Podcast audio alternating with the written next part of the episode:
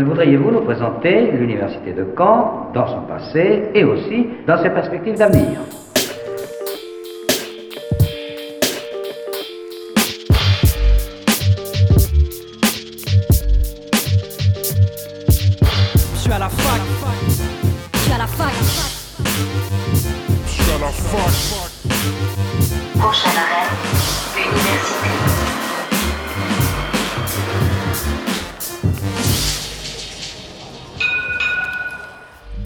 Soyez les bienvenus dans Fac News sur Radio Phoenix. Il est midi, c'est Imran et c'est parti comme tous les jeudis pour votre rendez-vous d'actualité étudiante.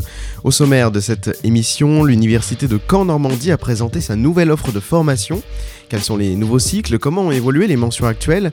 Et quelles sont les nouvelles perspectives d'orientation? Hélène Bouraima-Lelon, vice-présidente en charge de la CFVU, répondra à mes questions dans un instant. Dans la deuxième partie de Fac News, nous débriefons la finale normande du concours Mathèse en 180 secondes. Les finalistes Alexandre, Lucie et Baptiste seront avec nous en studio. Et enfin, dans le dossier de la semaine, on s'intéressera à la dynamique du vote utile observé lors de ce premier tour de l'élection présidentielle avec Isabelle Lebon, professeure de sciences économiques et directrice adjointe de la MRSH sur le campus 1. la plus moderne des universités d'Europe. Fac News commence dans un instant, mais juste avant, le récap de la semaine.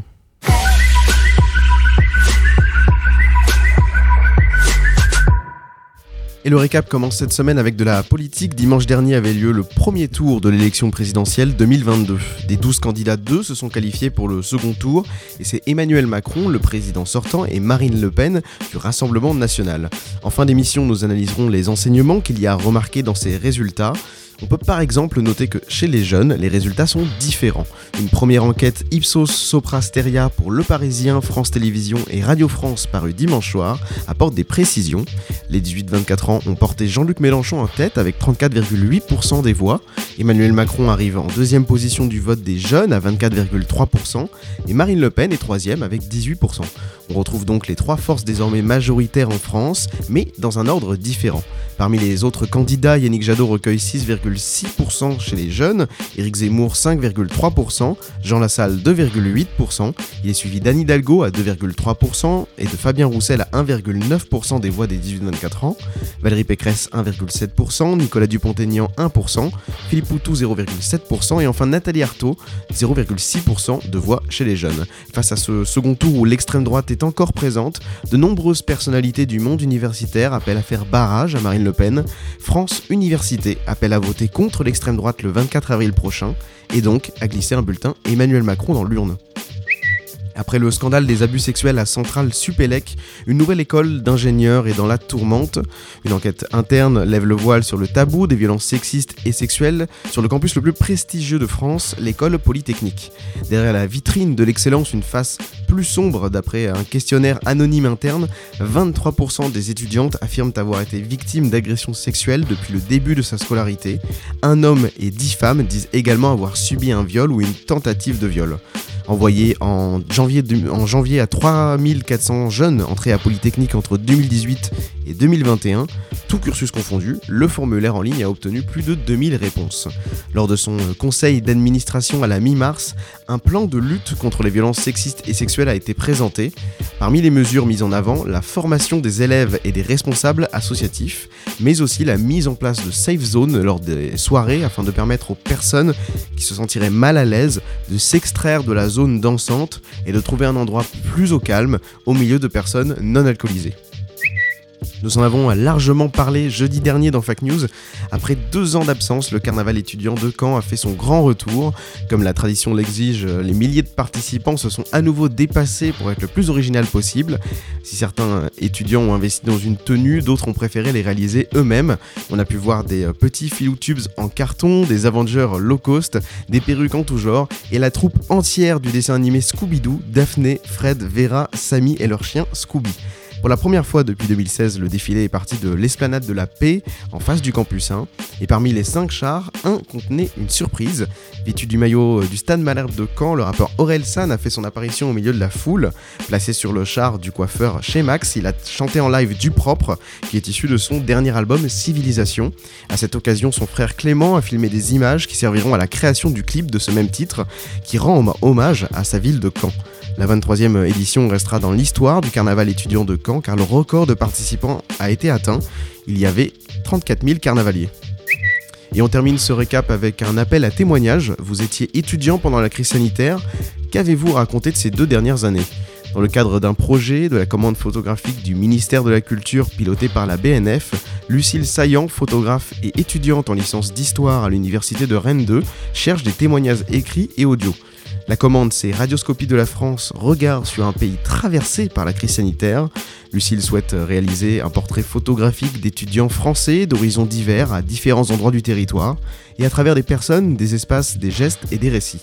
J'ai à cœur de construire ce travail photographique autour de ce que les étudiants ont à raconter de la crise sanitaire, dit-elle. Vous pouvez donc témoigner jusqu'à la mi-juin. Pour les témoignages écrits, passez par mail à étudiant au pluriel.traverse au pluriel gmail.com et pour les témoignages audio, passez par l'Instagram étudiant au pluriel traverse au pluriel. L'invité du jour sur Fact News. Et aujourd'hui, dans Fact News, nous nous intéressons à la nouvelle offre de formation que propose l'Université de Caen-Normandie pour sa rentrée de septembre 2022. Hélène Bouraima-Lelon est donc aujourd'hui mon invitée. Bonjour. Bonjour. Vous êtes vice-présidente de la commission euh, formation et vie universitaire. Alors tous les cinq ans, le ministère demande aux universités de renouveler leur offre de formation. Euh, ça fait combien de temps que vous réfléchissez à cette nouvelle offre qui va arriver? Alors, euh, en deux temps, puisque nous avons pris, donc la nouvelle équipe dirigeante a pris ses fonctions en décembre donc, 2020.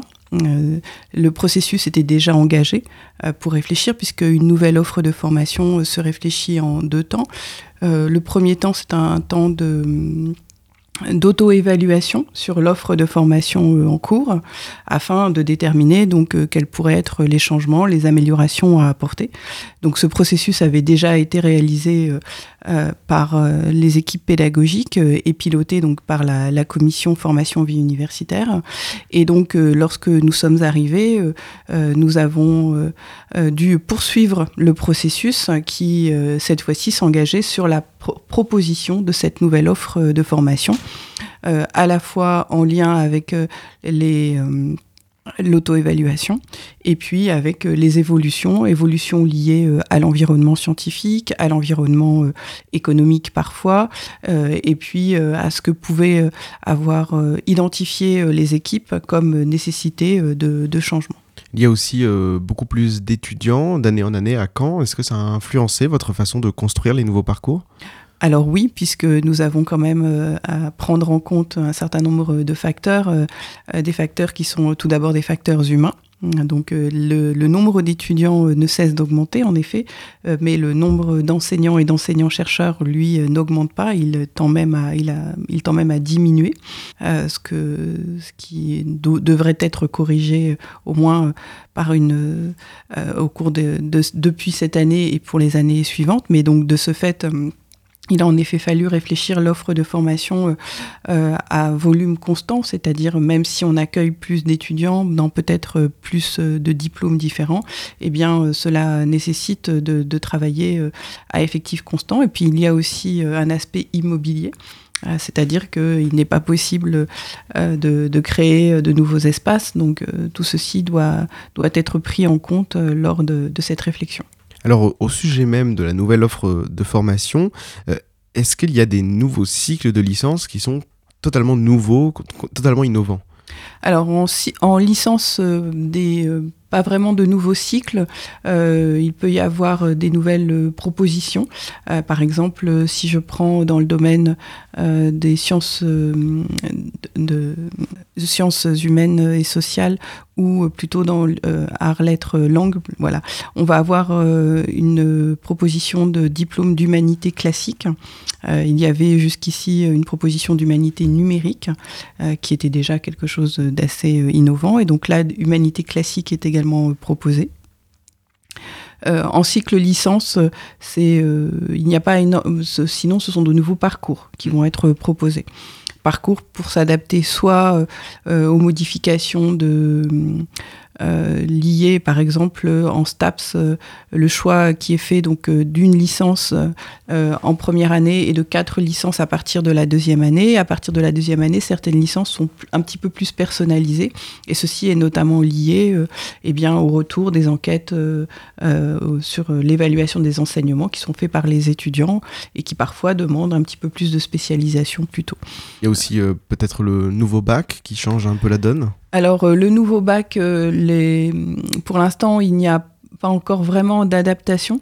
C'est plutôt une adaptation euh, soit dans la réponse oui-si qui est faite aux études, aux, candidats, euh, puisqu'en fait, nous avons dû à la fois réfléchir à notre nouvelle offre de formation, tout en découvrant les nouveaux programmes du baccalauréat et les nouvelles spécialités. Et puisque nous ne pouvions pas non plus anticiper, c'était les choix euh, que faisaient les, lycéens de, bah, des, associations de spécialités, euh, trois en première et, deux en terminale.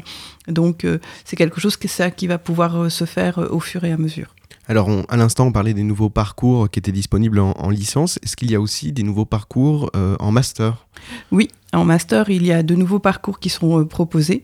Euh, soit, par exemple, dans le domaine scientifique, vous avez des parcours qui, de nouveaux parcours de master qui vont être euh, proposés, qui sont des parcours plus spécifiques, euh, qui vont être proposés euh, notamment dans le domaine de l'instrumentation, mesure, métrologie. Il existe peu de mentions de master de ce type en France, et donc cela répond à des besoins extrêmement précis, aussi bien en recherche que dans le, dans le domaine industriel. Euh, de la même façon, vous avez aussi des évolutions avec des masters qui sont proposés maintenant en alternance. Euh, donc, euh, euh, vous, avez, euh, vous avez ce type de proposition. Euh, Au sein des UFR, il y a évidemment des parcours qui vont rester inchangés. Oui, tout à fait. Donc, euh, soit des parcours qui sont euh, dans lesquels les modifications vont être plutôt euh, en termes d'enseignement, voilà, parce que dans l'enseignement supérieur, bien entendu, les connaissances évoluant, eh bien, il y a une nécessité de faire évoluer les enseignements, mais qui peuvent rester dans une discipline qui était déjà prédéfinie et donc qui ne nécessite pas un changement de maquette. Pourquoi c'était important de faire évoluer cette euh, offre de formation? Est-ce qu'il y a eu des motivations, euh, une sorte de cahier des, charges, euh, si je puis dire, qui vous a guidé? Alors oui, malgré tout, il y a toujours un cahier des charges puisque lors de l'auto-évaluation, nous sommes guidés par des questions. euh, questions qui montrent en fait quel est l'intérêt de l'évolution des diplômes d'enseignement supérieur. Et excusez-moi. Donc euh, comme tout diplôme qui vise donc à, à, à former des étudiants qui auront en fait euh, le niveau le plus actuel de connaissances, il est nécessaire de faire évoluer euh, ces enseignements. Dans les nouveaux parcours, on sent une coloration très interdisciplinaire. Est-ce qu'il y a des disciplines qui font leur entrée à l'université de Caen? Alors, plutôt des types de diplômes. Je ne vous ai pas encore parlé euh, au niveau licence de, de nouveaux diplômes pour lesquels nous répondons en fait à une expérimentation au niveau ministériel, que ce soit le parcours euh, préparatoire au professorat des écoles, qui est adossé à la licence euh, mathématiques et informatique associée aux sciences humaines et sociales, qui est un parcours qui vise vraiment à euh, préparer des étudiants qui le souhaitent ensuite au futur master MEF, professorat des écoles, avec euh, justement cet aspect pluridisciplinaire qui va être nécessaire euh, à un enseignant euh, du primaire, tout en s'adossant à une, filière scientifique. Puisqu'on le sait quand même, il y a nécessité de renforcer les enseignements en sciences pour que les, élèves en fait aient une formation solide dans ces domaines. Euh, dans la pluridisciplinarité aussi, de nouveau en réponse à une expérimentation ministérielle, nous avons travaillé sur un, un cycle pluridisciplinaire d'enseignement supérieur qui s'intitulera Sciences et société Mm. et dans lesquels on voit apparaître de nouveau cette pluridisciplinarité. Ces deux diplômes se font d'ailleurs euh, en coopération très étroite avec euh, des lycées. Euh, donc euh, le lycée euh, Victor Hugo pour le PPPE et pour le CPES le lycée Malherbe. Donc euh, ce qui va permettre des nouvelles formes d'enseignement mixtes dans lesquelles euh, des enseignants, des équipes pédagogiques de professeurs agrégés et des équipes pédagogiques d'enseignants-chercheurs vont travailler ensemble pour pouvoir euh, apporter chacun en fait leur, leurs compétences au service de la formation des étudiants. C'est quelque chose d'inédit, il me semble. Oui, ce sont des, alors ce sont des, des diplômes qui sont tout nouveaux. Alors pour le CPES, une expérimentation existe depuis quelques années, mais euh, à Paris. Euh, et puis ça s'étend vraiment cette année sur le reste de la France. Et pour le PPPE, les premiers euh, diplômes ont été ouverts l'an dernier dans un certain nombre d'universités. Et de la même façon, le souhait est de pouvoir les offrir sur l'ensemble du territoire à, tous les candidats qui ont obtenu leur baccalauréat. Euh, Comment vous avez construit ces nouveaux parcours euh, euh, Parce qu'il y a donc des nouvelles passerelles qui vont se créer, des nouvelles voies d'accès vers d'autres formations. Ça n'a pas été complexe de tout rearticuler Alors c'est un, peu complexe en effet, il faut pouvoir euh, s'appuyer sur euh, des équipes pédagogiques volontaires, euh, pouvoir identifier la possibilité justement de passerelles et donc pouvoir associer des disciplines qui s'y prêtent. Et donc c'est toute, euh, c'est toute la difficulté, mais d'un autre côté c'est aussi toute la richesse de notre euh, établissement d'avoir la possibilité de s'appuyer sur, euh, sur cette pluridisciplinarité. Et donc de pouvoir peut-être à l'avenir plus capitaliser dessus pour pouvoir justement faire travailler ensemble des domaines différents pour permettre justement à des étudiants d'acquérir ces compétences dans différents domaines. Donc il y a des nouvelles perspectives d'orientation à l'université de Caen. Euh, Est-ce que ce qui vous a guidé, c'est aussi peut-être de préparer euh, les générations futures à des métiers, euh, des métiers de demain, des métiers qui n'existent pas encore? Alors oui, c'est quelque chose que nous avons toujours en tête et très récemment, fin décembre d'ailleurs, un appel à manifestation d'intérêt a été émis euh, au niveau national sur euh, les métiers de demain, donc qui s'intitule Compétences et métiers d'avenir. Et donc pour pouvoir justement à la fois identifier euh, les besoins, les métiers, les compétences nécessaires, et donc dans ces cas-là peut-être continuer à réfléchir, parce que finalement notre, offre- de formation euh, n'est pas figée. On s'est rendu compte euh, avec euh, les dernières grandes réformes que nous vivons encore actuellement, et bien que malgré, tout, l'offre de 2017 a subi des modifications, ne serait-ce qu'avec le but, Mm. ne serait-ce qu'avec euh, la réforme des master MEF, la réforme de l'accès aux études de santé. Et donc là, euh, euh, sur justement toutes ces compétences et ces métiers de demain, nous, nous répondons à cet appel à manifestation d'intérêt pour pouvoir, euh, dans certains domaines où nous pensons que nous avons déjà une certaine compétence, bah, progresser peut-être plus vite grâce à de nouveaux moyens. Eh bien, merci beaucoup, Hélène Bourrema-Lelon, d'être venue répondre à ces questions sur la nouvelle offre de formation de l'Université de Caen. Je vous souhaite une bonne journée. Je vous en prie, je vous remercie également. Dans un instant, dans Fake News, nous débriefons la finale normande de ma thèse en 180 secondes avec Alexandre, Lucie et Baptiste. Mais avant cela, on écoute Tahiti 80. Voici Lost in the Sound sur Radio Phoenix.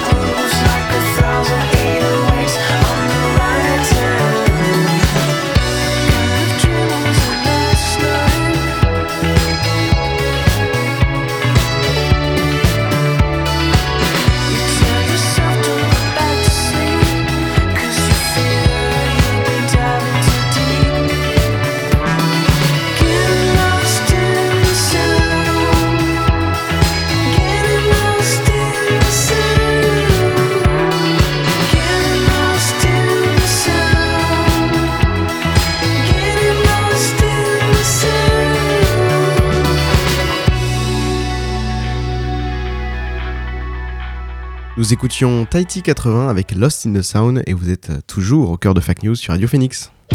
Et je tiens à dire que cette conviction de la jeunesse ne peut être aujourd'hui renforcée. Le 24 mars se tenait la finale normande de ma thèse en 180 secondes.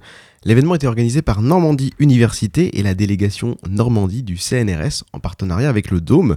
Au cours de ce concours, les doctorants devaient présenter leur sujet de recherche à un public novice en 3 minutes, montre en main. L'objectif était d'être clair, convaincant et concis. Et j'accueille en studio aujourd'hui les trois lauréats de la finale normande. Bonjour Alexandre Levallois. Bonjour à tous. Tu es euh, doctorant en biologie euh, marine et tu es le premier prix du jury et le prix des lycéens. Bonjour euh, Lucie Lerebourg. Bonjour à tous. Tu es doctorante, docteur en STAPS et le prix du public. Et bonjour à Baptiste Delaunay. Bonjour. Tu es doctorant en chimie analytique appliquée à l'environnement et tu es le deuxième prix du jury. C'est ça. Alors la première question que je vais euh, vous poser à tous les trois, euh, sans vous piéger et vous demander de refaire une présentation en 180 secondes, est-ce que vous pouvez euh, chacun, euh, votre tour, nous expliquer très brièvement le sujet de vos recherches? On va commencer avec toi Alexandre. Tu t'intéresses aux organismes et aux écosystèmes aquatiques. Alors c'est ça, moi je travaille dans un domaine qu'on appelle euh, l'écotoxicologie. Euh, très brièvement, moi je m'intéresse en fait à ce qu'on appelle les anodes galvaniques. C'est des plaques euh, en aluminium qu'on met sur les surfaces métalliques immergées en mer pour protéger de la corrosion. Sauf que ces plaques, eh ben, relarguent des métaux, les, métaux qui la constituent. Et moi ma thèse vise à étudier bah, l'impact de ces métaux sur les organismes marins, donc plusieurs espèces. Et voilà, à peu près pour résumer. Lucie, euh, ta thèse parle des outils qui peuvent permettre aux athlètes et aux entraîneurs d'améliorer leur performance. C'est ça, mon sujet était euh, la prédiction de la performance. Aujourd'hui, pour calibrer des sessions d'entraînement ou identifier les athlètes au fort potentiel, euh, c'est intéressant de pouvoir estimer le temps qu'on pourrait réaliser sur une distance sur laquelle on n'aurait jamais couru. Et donc, c'est donner des repères voilà, pour tout athlète voulant progresser et optimiser. Et Baptiste, tu fais des recherches sur les végétaux comme probable capteur de la pollution atmosphérique. C'est ça. En fait, moi, je m'intéresse à un type particulier de la pollution atmosphérique qui est les HAP, les hydrocarbures aromatiques polycycliques. En fait, c'est tous les polluants qui sont mis par les combustions, donc les voitures, les feux de cheminée, etc. Et moi, je m'intéresse à leur présence dans les végétaux et plus spécifiquement en milieu urbain. Et le but ultime, c'est d'utiliser ces végétaux comme capteurs de la pollution atmosphérique pour remplacer des capteurs qui sont onéreux actuellement et du coup qui ne sont pas déployés dans, toutes les, agglomérations. Donc c'est trois sujets plutôt différents et tous très intéressants. Mais comment vous en êtes venu à faire euh, ces euh, recherches? Qu'est-ce qui, a motivé vos parcours euh, universitaires, Alexandre? Euh, bah, on peut remonter assez loin, mais dir- directement, euh, moi, au moment du bac, je, je savais que je voulais faire euh, des études supérieures dans le domaine de la biologie. Donc, je savais pas forcément dans quel domaine m'orienter. Puis, j'ai des copains qui étaient en fac de bio. Je suis allé en fac de bio. Ça a commencé à vraiment m'intéresser à partir de la L3. Euh, après, est venu le choix du master. La biologie marine m'intéressait. Parmi tout un tas d'autres sujets, il a fallu faire un choix. Et en fait, c'est quand j'ai fait mon stage de master 2, euh, dans mon laboratoire, qui est mon laboratoire actuel, le laboratoire euh, Borea, biologie des organismes et écosystèmes aquatiques, j'ai fait un stage en écotoxicologie qui m'a vraiment intéressé, où on étudiait bah, la pollution environnementale. Et mon, euh, mon directeur de stage à l'époque m'a proposé un sujet de, de thèse euh, qui m'a intéressé, j'ai postulé. Et voilà, euh, on en est là aujourd'hui. Ah donc euh, oui, c'est évidemment c'est le c'est tout un parcours, c'est Ouais. tout aussi euh, des choix euh, qui ont été faits dans, dans, dans, dans ton parcours. Euh, Lucie, c'est c'est quoi ces choix qui t'ont amené jusqu'ici? Alors moi, j'ai toujours pratiqué euh, pas mal de sports et euh, je pratiquais notamment la course à pied et j'ai découvert l'athlétisme et euh, l'univers université euh, de STAPS avec des copines. Donc c'est comme ça que j'en suis venue à faire mon, mon cursus en licence et j'étais pas du tout euh, prête à faire un doctorat au début parce que je ne connaissais pas du tout euh, ce type de, de diplôme. Et après, euh, après mon stage professionnel, je me suis dit ah, ça serait intéressant de poursuivre dans la recherche. Et donc c'est comme ça que j'en suis venue à la thèse. Et donc euh, la prédiction de la performance, c'était pas forcément mon sujet initial, mais euh, avec le Covid, donc il y avait des choses qui ont été remises en, cause. Mais c'était un sujet parallèle sur lequel je travaillais et qui était évidemment très intéressant dans le cadre où je suis aussi sur le terrain et lier la théorie à la pratique, je trouve ça vraiment intéressant. Et Baptiste, comment t'en es arrivé jusqu'ici? Alors au début, je voulais pas du tout, du tout faire de thèse jusqu'à six mois avant de commencer peut-être. Euh, à la base, j'ai un diplôme d'ingénieur chimiste, donc j'étais plutôt destiné à aller travailler euh, dans un groupe, euh, un grand groupe, on va dire. Et puis j'ai vu l'offre passer et le sujet me plaisait vraiment beaucoup, beaucoup. Et on dit toujours que pour bien choisir une thèse, faut surtout bien choisir le sujet et l'équipe. Donc là, les deux, les deux paramètres étaient réunis, donc j'ai foncé. Bon, pas, je regrette pas depuis. donc. On dit souvent que c'est euh, que avant de faire une thèse, on n'a pas envie d'en faire une. C'est si monstrueux que ça. Monstrueux, non, mais on s'engage pour trois ans. Donc, euh, on sait quand elle commence et on sait pas forcément quand elle s'arrête. Mais bon, une fois que c'est fait, c'est fait. Oui, on en, bah, pour ma part, je peux dire qu'on est content quand ça se termine. bon, ouais, bon courage aux autres, évidemment. Alors, euh, pourquoi avez-vous euh, accepté de participer à- au concours euh, Ma thèse en 180 secondes Déjà, comment vous avez découvert son existence et, et comment vous vous êtes décidé à le faire? Baptiste Alors c'est un concours assez connu quand même quand on fait une thèse. Enfin tous les thésards euh, connaissent ce concours, donc c'est- assez facile d'avoir des informations dessus. Et en fait c'est un exercice très intéressant et qui change beaucoup de nos habitudes au quotidien au laboratoire. On a plus l'habitude de faire des présentations scientifiques à des hum, personnes qui connaissent déjà notre sujet. Donc là vraiment on va, on va être très pointu sur ce qu'on dit. Et euh, là, c'est un exercice totalement différent qui permet un peu de sortir des activités du laboratoire et aussi bah, du coup de rencontrer plein d'autres euh, personnes qui travaillent sur des thématiques différentes. Et au final, on partage tous un peu le même quotidien. Enfin, de, de thésards, c'est un peu, à peu près tous le même quotidien. Donc c'est vraiment hyper intéressant et enrichissant. Euh, Alexandre, c'est aussi important le principe de vulgarisation scientifique. Ah oui, tout à fait. Bah, c'est vraiment euh, cet aspect vulgarisation qui, moi, m'a donné envie euh, de participer au concours, sachant qu'au tout début de la thèse, on, on m'en avait parlé euh, à la réunion de l'école doctorale qui se tient quand, tu- quand on commence la thèse. Et moi, il n'était pas question que je le fasse. euh, c'est quelque chose que je trouvais pas forcément euh, intéressant dans un premier temps. Forcément, on arrive en première année de thèse, on n'a pas grand-chose à raconter. Mais euh, en fait, au fur et à mesure bah, des, mois, on fait des formations avec l'école doctorale au cours de notre thèse. Et il y en a différentes qui sont de la vulgarisation scientifique. Donc moi, j'en avais fait déjà deux, trois. Et euh, bah, arrivé là en fin de thèse, je me suis dit, ma thèse en 180 secondes, bah, ce serait un peu dommage de ne pas le tenter. Euh, vraiment, cet aspect ouais, vulgarisé avec une certaine éloquence, c'est vraiment un aspect théâtre qui est complètement différent de ce qu'on nous demande habituellement au laboratoire où c'est très, très cadré, très académique. Là, le, les changements de rythme sont, sont un peu quelque chose de nécessaire. Et surtout, bah oui, l'aspect vulgarisation, à force de, de décrire ce qu'on fait à ses amis, à ses grands-parents, etc., on, on prend euh, un petit peu cette, euh, cette énergie-là et on la remet bah, dans le concours. Quoi. Est-ce que ça, ça aide, euh, Lucie, de, de, bah, de parler de ce que l'on fait? Oui, oui, ça, ça aide forcément, même euh, le fait de s'adapter à des plus jeunes ou euh, un public non, non connaisseur. On est obligé de trouver d'autres mots, d'autres idées, euh, d'autres moyens de communiquer ce que l'on peut faire euh, bah, au quotidien, enfin pendant, pendant trois années au minimum. Donc je pense que c'est un très bon exercice et euh, même pour euh, parler, si on veut enseigner ensuite, ça peut être des, des mémos techniques pour un petit peu voilà, appréhender un public différent. C'est quoi la plus grosse difficulté que vous avez chacun ressenti lors de la, de la, de la finale? Euh, moi, je dirais que c'était le chrono, parce que c'est 180 secondes et pas une de plus. Si une de plus, c'est élimination. Et en fait, euh, on a l'habitude de faire des présentations. On nous dit, voilà, tu as 15 minutes pour faire ta présentation. Mais euh, si on bégaye un petit peu, etc., c'est pas grave. Là, on, on est formaté pour faire 180 secondes. Si on loupe le début d'une phrase ou autre, c'est assez compliqué de se remettre dans le rythme pour bien finir à temps. Donc moi, vraiment, ce qui m'a euh, fait le plus peur et ma plus grosse difficulté, c'était vraiment gérer ce chrono-là, euh, qui est assez impressionnant quand même. Et Lucie, c'était quoi pour toi la plus grosse difficulté? Je suis assez d'accord avec euh, Baptiste parce que dès lors qu'on rate une phrase, on sait qu'on a des secondes euh, bah, qu'il va falloir rattraper sur la fin pour pas euh, finir par exemple à 15, 20 secondes d'avance parce qu'on se dira bah, peut-être que le candidat il allé trop vite ou qu'il n'a pas maîtrisé euh, le chrono. Donc il faut avoir des phrases, on va dire, de secours si jamais on en a oublié une plus, plus tôt pour euh, faire style, bah, euh, on est dans les temps. Quoi. On a bien joué le timing. Et Alexandre? Je, suis d'accord avec cet aspect chrono et moi quelque chose qui m'a, enfin pas forcément posé problème mais un petit peu fait au début, c'est la, présence sur scène, Euh, bah, tout simplement quelque chose à laquelle j'étais pas forcément habitué. J'avais pas forcément de stress vis-à-vis du public, mais juste bah, savoir quoi faire sur scène au niveau des déplacements, au niveau de la gestuelle qu'on a.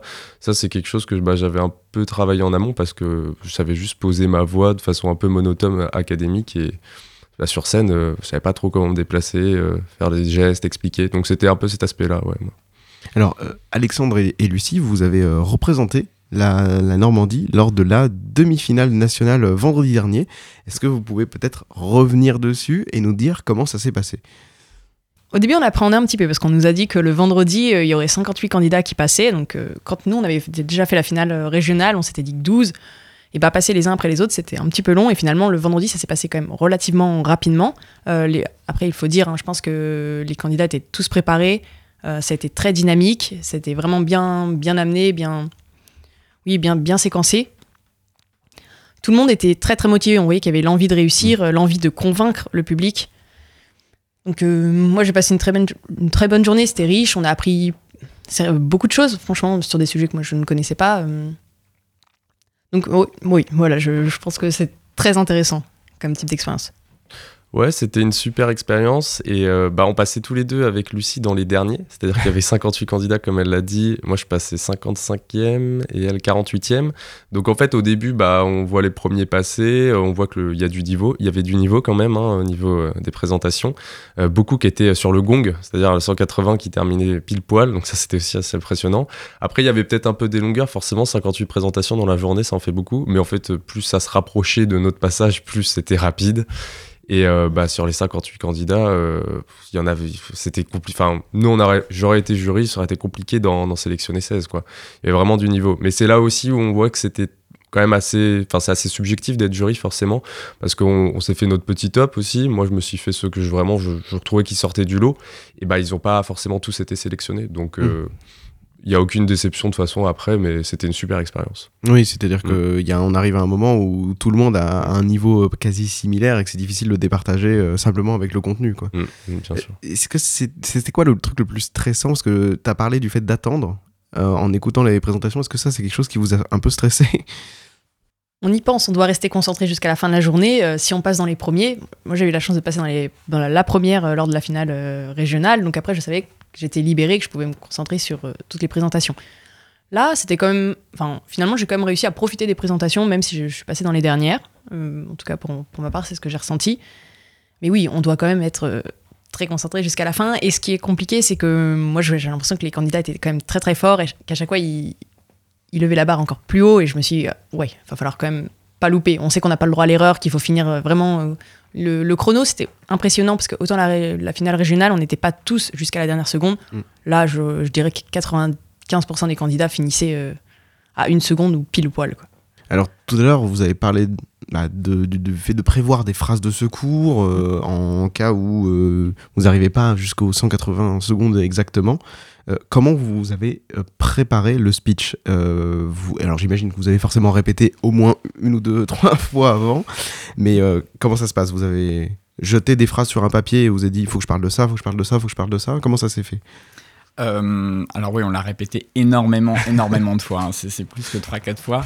Mais en fait, c'est bah ouais, balancer des phrases. Euh, déjà, c'est aussi euh, accepter le fait de pas tout, tout dire. Mm. euh, parce qu'on peut pas résumer 3 ans en 180 secondes, c'est pas possible.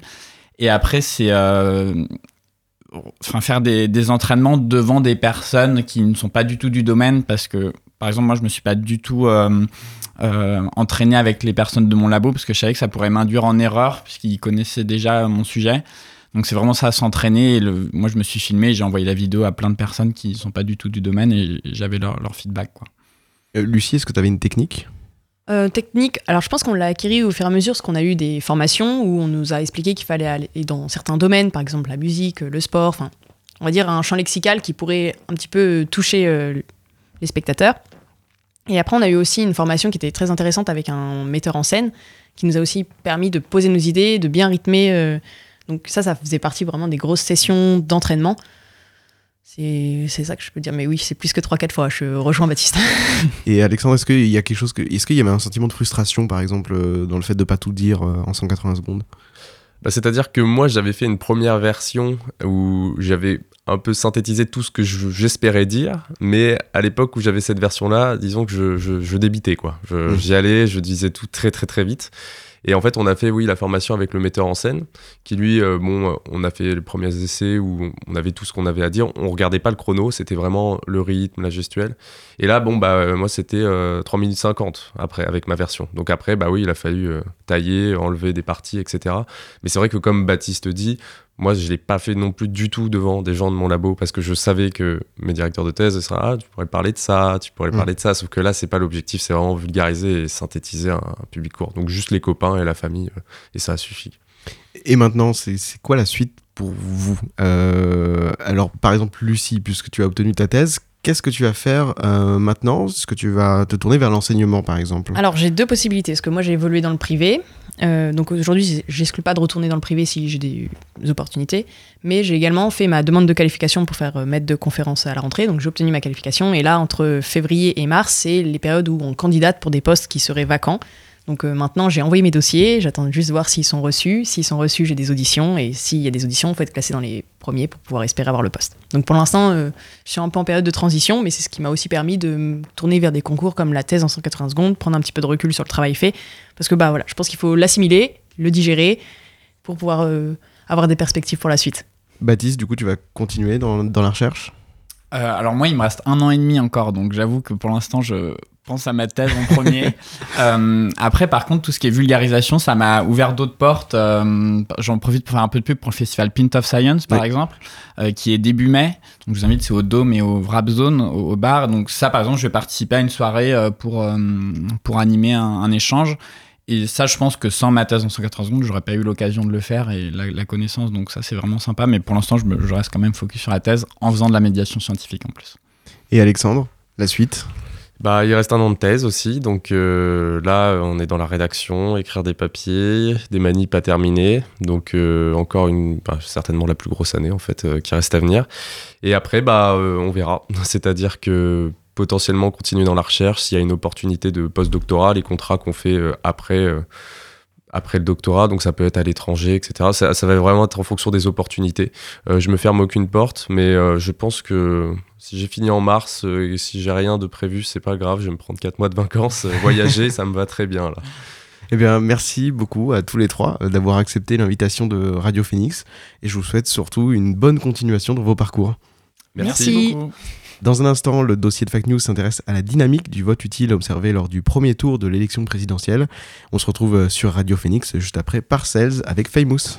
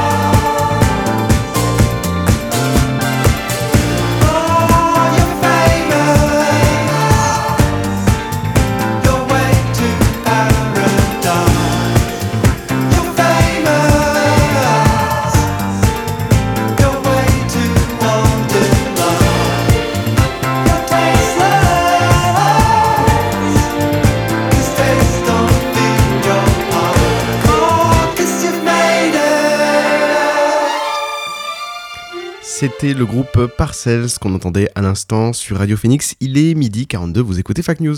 La plus moderne des universités d'Europe. Le dossier de la semaine s'intéresse à un phénomène que l'on a particulièrement observé lors du premier tour de l'élection présidentielle de dimanche dernier, le vote utile. Pour nous éclairer, nous sommes avec euh, Isabelle Lebon, bonjour. Bonjour. Vous êtes euh, professeure de sciences économiques et directrice adjointe de la Maison de la recherche en sciences humaines de l'Université de Caen. J'en parlais en début d'émission, euh, lors de ce premier tour, les deux candidats qui se sont qualifiés sont les mêmes qu'en 2017.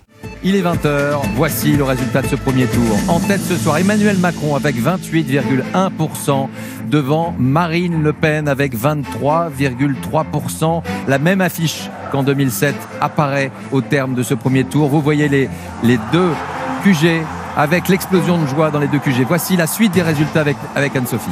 Oui, à la troisième place, Jean-Luc Mélenchon avec un gros score, 20,1%, plus, plus important encore qu'en 2017. Derrière, Éric Zemmour, mais loin derrière, à 7,2%. Suit Valérie Pécresse, 5%. Enfin, l'écologiste Yannick Jadot, 4,4%. Jean Lassalle, à 3,3%. Il devance Fabien Roussel, le communiste, 2,7%. Nicolas Dupont-Aignan à 2,3%. Et puis notez à 2,1% la socialiste Anne Hidalgo. Enfin, ce sont les deux candidats d'extrême gauche qui ferment la marche. Nathalie Arthaud à 0,8% et Philippe Poutou à 0,7%. On vient d'entendre les premières estimations d'Ipsos Soprasteria de 20h qui avaient été données sur la chaîne France 2. Isabelle Lebon, euh, l'enseignement majeur de ce premier tour, c'est, on peut le dire, l'échec des partis traditionnels euh, de gouvernement. Oui, effectivement, euh, en plus du vote utile dont on reparlera plus tard, effectivement, on a devant nous un phénomène qui a été euh, commencé euh, en 2017 avait où déjà en fait aucun des deux grands partis euh, qui ont euh, fait la vie politique de la Ve République, le Parti socialiste et le Parti gaulliste, quel que soit le nom qu'il ait porté, effectivement pour la deuxième fois ne seront présents ni l'un ni l'autre au deuxième tour, mais on voit que leur situation et leur score sont beaucoup plus graves entre guillemets qu'ils ne l'étaient en 2017 puisqu'on avait encore euh, en 2017 François Fillon qui était parmi euh, les quatre, les quatre finalistes, les quatre candidats qui avaient eu une chance de se qualifier, alors que cette fois-ci Valérie Pécresse est très loin, puisque maintenant on sait qu'elle est en dessous de 5%. Et euh, de la même façon, Anne Hidalgo fait un score qui est même pas le tiers de celui qu'avait fait Benoît Hamon, qui était pourtant déjà historiquement faible. Alors ça les place en plus dans un contexte euh, financier difficile, puisque leur campagne ne sera pas intégralement euh, remboursée. Pour expliquer leurs faibles résultats, c'est là qu'on convoque le phénomène du vote utile. Oui, enfin, qui vient achever effectivement une sorte de décomposition qui est en cours euh, du paysage politique sans qu'on sache exactement quelle est la recomposition, puisqu'on a vu que dans les élections intermédiaires, ces deux partis qui restent très implantés localement avaient fait des scores beaucoup plus importants. Cette fois-ci, en réalité, comme vous le dites très bien, ils ont été victimes d'un phénomène qui pendant très longtemps, pendant 40 années, 50 presque, au contraire, euh, a fait leur bon score, qui est celui du vote utile. Et effectivement, euh, cette fois-ci, on voit que n'ayant pas de figures qui leur ont permis d'émerger, ils ont été victimes de ce vote utile euh, au bénéfice des trois candidats qui sont arrivés, euh, non pas proches les uns des autres, puisque Emmanuel Macron était détaché des deux suivants, mais effectivement de Marine Le Pen et de Jean-Luc Mélenchon. Alors pour ceux qui ne savent pas ce que c'est, est-ce que vous pouvez nous expliquer ce que c'est que le phénomène du vote utile? Alors effectivement, le phénomène du vote utile ou vote stratégique, on va dire que c'est de la part des électeurs de délaisser le candidat qui aurait pu être par rapport euh, à leur ressenti, par rapport à, leur programme, effectivement, le premier choix des électeurs dans l'absolu, mais effectivement de venir sur un candidat qui va avoir une chance de se qualifier pour le second tour. Alors, dans les résultats de ce premier tour, euh, le vote utile a par exemple permis à Jean-Luc Mélenchon, le candidat de l'Union populaire, de se placer en troisième position grâce au faible score de l'écologiste Yannick Jadot, du communiste Fabien Roussel et de la socialiste Anne Hidalgo. Mais le vote utile euh, n'existe pas qu'à gauche. alors, il n'existe pas qu'à gauche, et on peut même penser que le phénomène de vote utile, qui effectivement euh, a a été la caractéristique, j'ai envie de vous dire, de la fin de cette campagne où effectivement euh, on a vu euh, Jean-Luc Mélenchon dans les courbes d'intention de vote remonter très fortement, a induit également euh, un vote utile complètement de l'autre côté de l'échiquier politique et effectivement qui est qui ce qui d'un côté politique, d'un côté de l'échiquier politique a vidé effectivement en partie l'électorat de Fabien Roussel, de Yannick Jadot, d'Anne Hidalgo, de l'autre côté, euh, clairement, euh, a vidé l'électorat d'Éric Zemmour euh, au bénéfice de Marine Le Pen, chaque camp ayant peur, pour des raisons évidentes, d'être éliminé du second tour.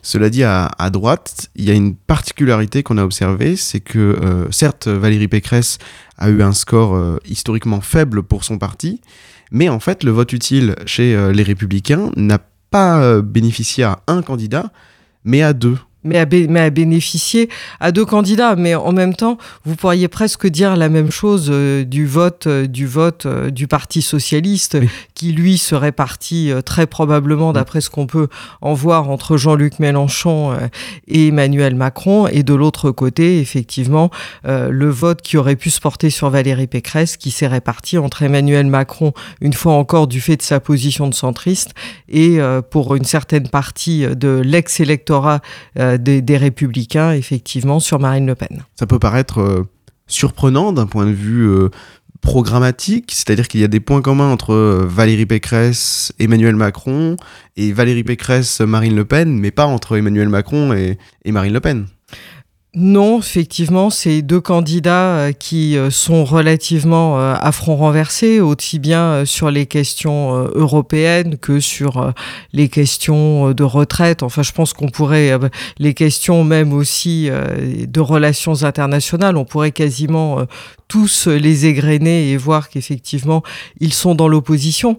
Mais il faut bien repenser le parti qui était les Républicains comme étant un parti qui était quand même assez large entre la gauche euh, du entre guillemets très centre droit euh, du parti Les Républicains et donc en, général beaucoup plus pro-européenne et donc beaucoup plus proche aujourd'hui euh, de la République en marche et effectivement une partie des Républicains qui était illustrée par Éric Ciotti qui était arrivé à la qui était arrivé en tête de la primaire et qui effectivement était beaucoup plus proche de, du Rassemblement national.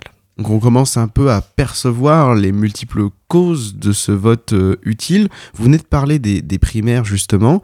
Il y a la primaire des républicains qui a été enfin la primaire, le, congrès des républicains qui a été donc très clivant avec Éric Ciotti qui avait une ligne beaucoup plus euh, dure que celle que qu'avait Valérie Pécresse.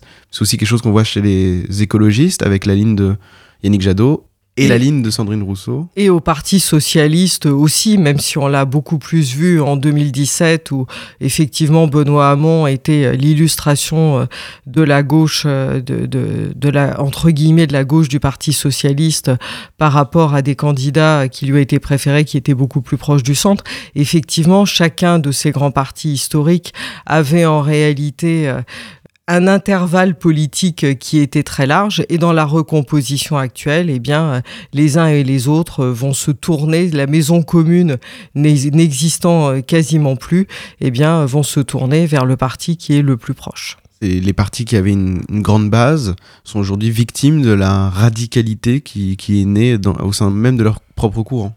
Alors, est-ce que c'est véritablement la radicalité ou est-ce que ça a été euh, l'incapacité euh, des formations politiques euh, en question à avoir effectivement retrouvé dans leur rang des leaders qui étaient suffisamment charismatiques pour devenir des leaders importants permettant d'accéder à l'élection présidentielle?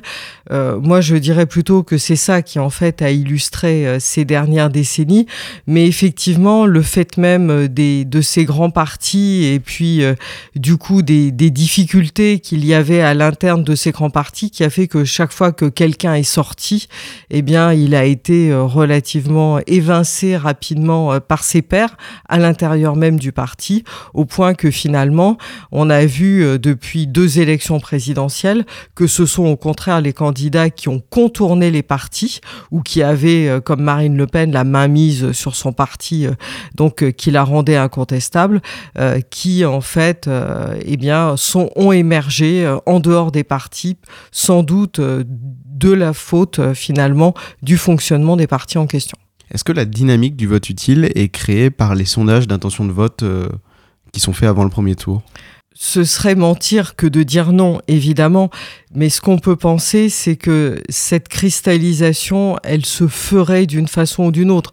Je veux dire, interdirait-on les sondages euh, en France, euh, qu'on irait voir euh, les, résultats des instituts de sondage de Londres, de la Belgique, auxquels on ne pourrait pas interdire finalement de faire les sondages en question sur la France.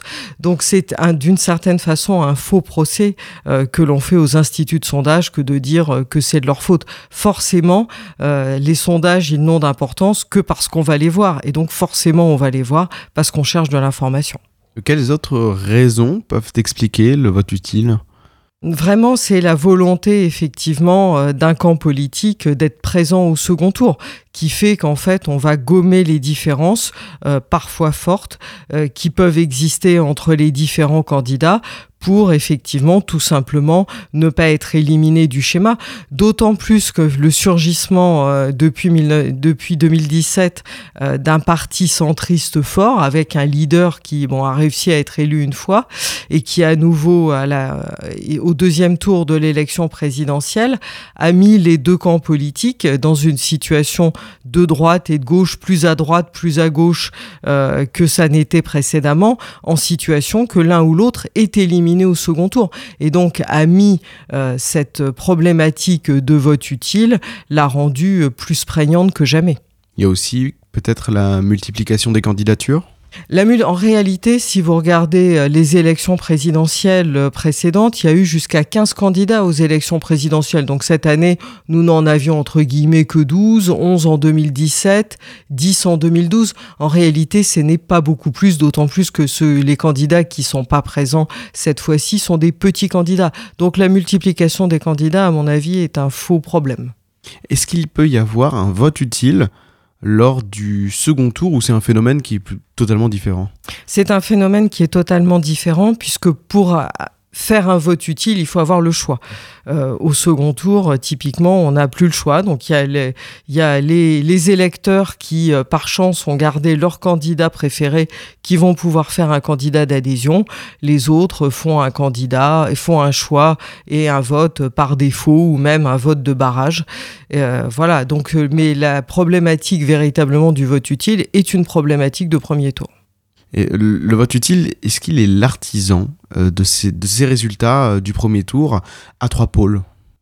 Non, réellement. Ce qui est vraiment, euh, le, le surgissement des trois pôles vient véritablement euh, de la décomposition euh, entre guillemets du Parti socialiste et du Parti gaulliste historique. Et donc, effectivement, on a un phénomène avec des guillemets d'extrême gauche d'un côté, d'extrême droite de l'autre, et certains politistes disent d'extrême centre pour qualifier effectivement le troisième pôle qui a surgi. C'est pas du tout étonnant avec un scrutin euh, majoritaire à, deux tours euh, d'avoir euh, trois candidats qui sont susceptibles de, se qualifier pour le second tour. C'est même ce que l'on, en général, ce que l'on considère comme logique en sciences politiques avec ce système de scrutin. Est-ce que ces nouveaux trois pôles vont se pérenniser lors des élections euh, législatives Pour être clair, est-ce qu'on peut dire adieu au clivage euh, gauche-droite? Est-ce que le tripartisme, c'est le nouveau clivage politique euh, avec lequel on va devoir s'habituer en France? C'est une très bonne question à laquelle effectivement il est très difficile euh, d'avoir de réponse, tout simplement parce qu'effectivement en grande partie euh, ces trois pôles pour l'instant ils sont attachés euh, à des personnalités très particulières. Encore une fois des personnalités qui ont qui ont en tout cas pour celui du centre et de la gauche, contourner les partis en toute simplicité pour réussir à s'imposer, qui avait suffisamment de charisme personnel pour que ça fonctionne. Donc il est très difficile de savoir ce qu'au-delà de ces leaders, effectivement, restera de leur parti. Euh, Ça, effectivement, c'est euh, l'histoire euh, des futures élections qui va nous l'apprendre. En ce qui concerne l'élection qui va survenir juste après la fin de la présidentielle, on a vu un phénomène intéressant depuis le quinquennat et le fait d'avoir placé les législatives après l'élection présidentielle, ce que l'on peut contester. Hein, c'est pas le cas dans tous les pays. On voit que par exemple aux États-Unis, euh, les chambres sont élues le même jour que le président et donc sans qu'on connaisse le résultat de l'élection euh, à la présidence elle-même. Euh, effectivement, pour le moment, depuis que le quinquennat est en place, chaque président a obtenu une majorité. Donc effectivement, il est beaucoup trop tôt pour savoir, déjà on ne connaît pas le résultat de la présidentielle, ce qui va en être euh, sur euh, les législatives. Je ne suis pas sûre, voilà, mais c'est vraiment une intuition, c'est même pas des sondages que ça ne se reproduise complètement euh, cette fois-ci. en tout cas, il va y avoir à la fois ces trois pôles qui sont très forts, mais de l'autre côté, il y a l'implantation des élus, et donc qui, eux, au contraire, sont souvent issus euh, du Parti socialiste ou des républicains. Et donc, effectivement, il y a deux phénomènes euh, qui s'opposent, qui est celui de ces trois partis dominants, euh, pour le moment, de ces trois courants dominants à la présidentielle, et puis l'implantation des élus locaux. Euh, donc, il va falloir faire la part des choses. Ça dépendra des alliances qui pourront se créer. Et cette fois-ci, effectivement, comme la recomposition est plus en marche, il est plus probable que les élus socialistes ou euh, des républicains pour certains d'entre eux euh, éventuellement proposent des alliances euh, aux partis qui sont actuellement dominants à la présidentielle mais on avait vu encore une fois que sur les municipales l'implantation locale de ces deux grands partis restait forte. Eh bien, merci beaucoup Isabelle Lebon pour cet éclairage et je vous souhaite une bonne journée.